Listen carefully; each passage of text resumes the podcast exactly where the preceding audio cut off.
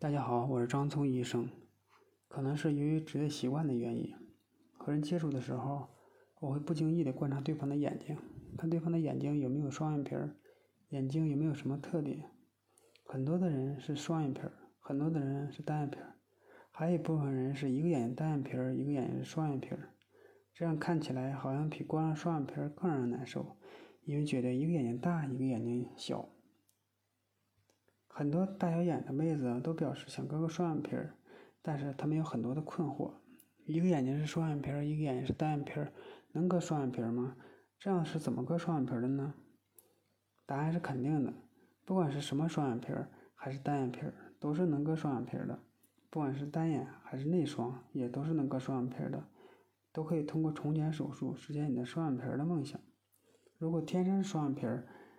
这只眼睛就比较理想了。那可以照着天生双眼皮的这个眼睛，在单眼皮那个眼睛进行改造，这样做出来可能会对称一些。但实际上，很多人存在天生双眼皮外，并不理想。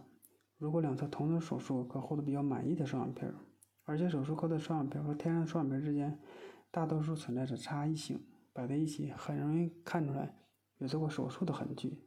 对于这种情况，我建议还是一起做双眼皮。这样做起来才更有美感，做的更加完美。双眼皮儿可以根据脸型选择不同的类型，比如说扁平型的、扇形的、新月型的。对于脸盘较大、单眼皮肤较宽、眼窝较深这样的人，适合做宽一点双眼皮儿；反之，则需要做的窄一点。对于我们亚洲的女性来说，上眼睑较窄，眼窝比较平，眉孔比较低，上眼睑比较厚唇。双眼皮就不适合做的太宽，一般做五到七毫米就比较好看。当然了，前提是没有欧美人的眉弓骨，替换成黄种人，就要真真正正的凸眼。医生的审美对于术后的双眼皮的效果非常的重要，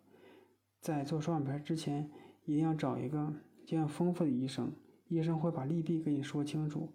并会给你一个中肯的建议，才能给你做一个比较完美的双眼皮儿。